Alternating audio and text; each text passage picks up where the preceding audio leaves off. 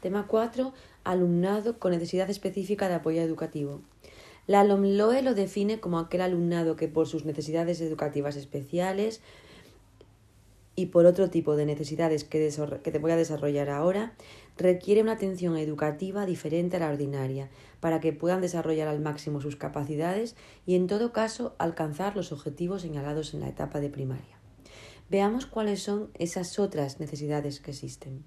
Se entiende por retraso madurativo cuando hay un retraso significativo en el logro de los hitos de su desarrollo. Trastorno del lenguaje y la comunicación implica trastornos que afectan a la recepción, comprensión y expresión oral, persistentes en el tiempo y que generan barreras para el acceso a la comunicación y el lenguaje. Trastornos de atención incluye necesidades relacionadas por con trastornos del neurodesarrollo caracterizados por la existencia de un patrón persistente de dificultades de atención e hiperactividad que interfieren en la adquisición de logros en el aprendizaje.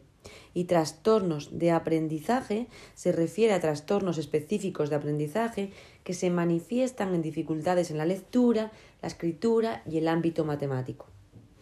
Cuando hablamos de desconocimiento grave de la lengua de aprendizaje,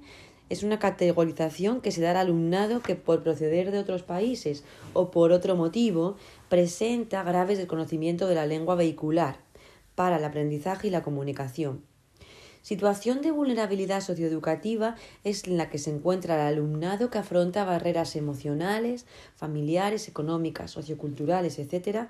relacionadas con el proceso educativo en el que está inmerso y que dificultan el logro de los objetivos y la adquisición de las competencias alumnado de incorporación tardía es aquel que por proceder de otro país o por otro motivo se incorpora de forma tardía al sistema educativo y tiene dificultades para lograr el aprendizaje. La tipología condiciones personales o de historia escolar se refiere al alumnado que tiene dificultades derivadas de su historia personal, el contexto sociocultural, por escolarización irregular, por problemas graves de salud, etc.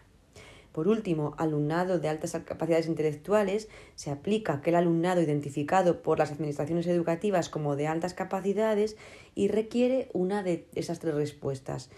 enriquecimiento curricular, ampliación curricular o flexibilización curricular. Cuando en la definición de alumnado con necesidad específica de apoyo educativo hablamos de alumnado con necesidades educativas especiales, nos referimos a aquel alumnado que afronta barreras que limitan su acceso, participación, aprendizaje y permanencia derivadas de su discapacidad, derivadas de trastorno grave de, conducta o de trastornos del lenguaje y la comunicación y que por eso precisan de unas medidas específicas que voy a explicar y que son el último punto del epígrafe.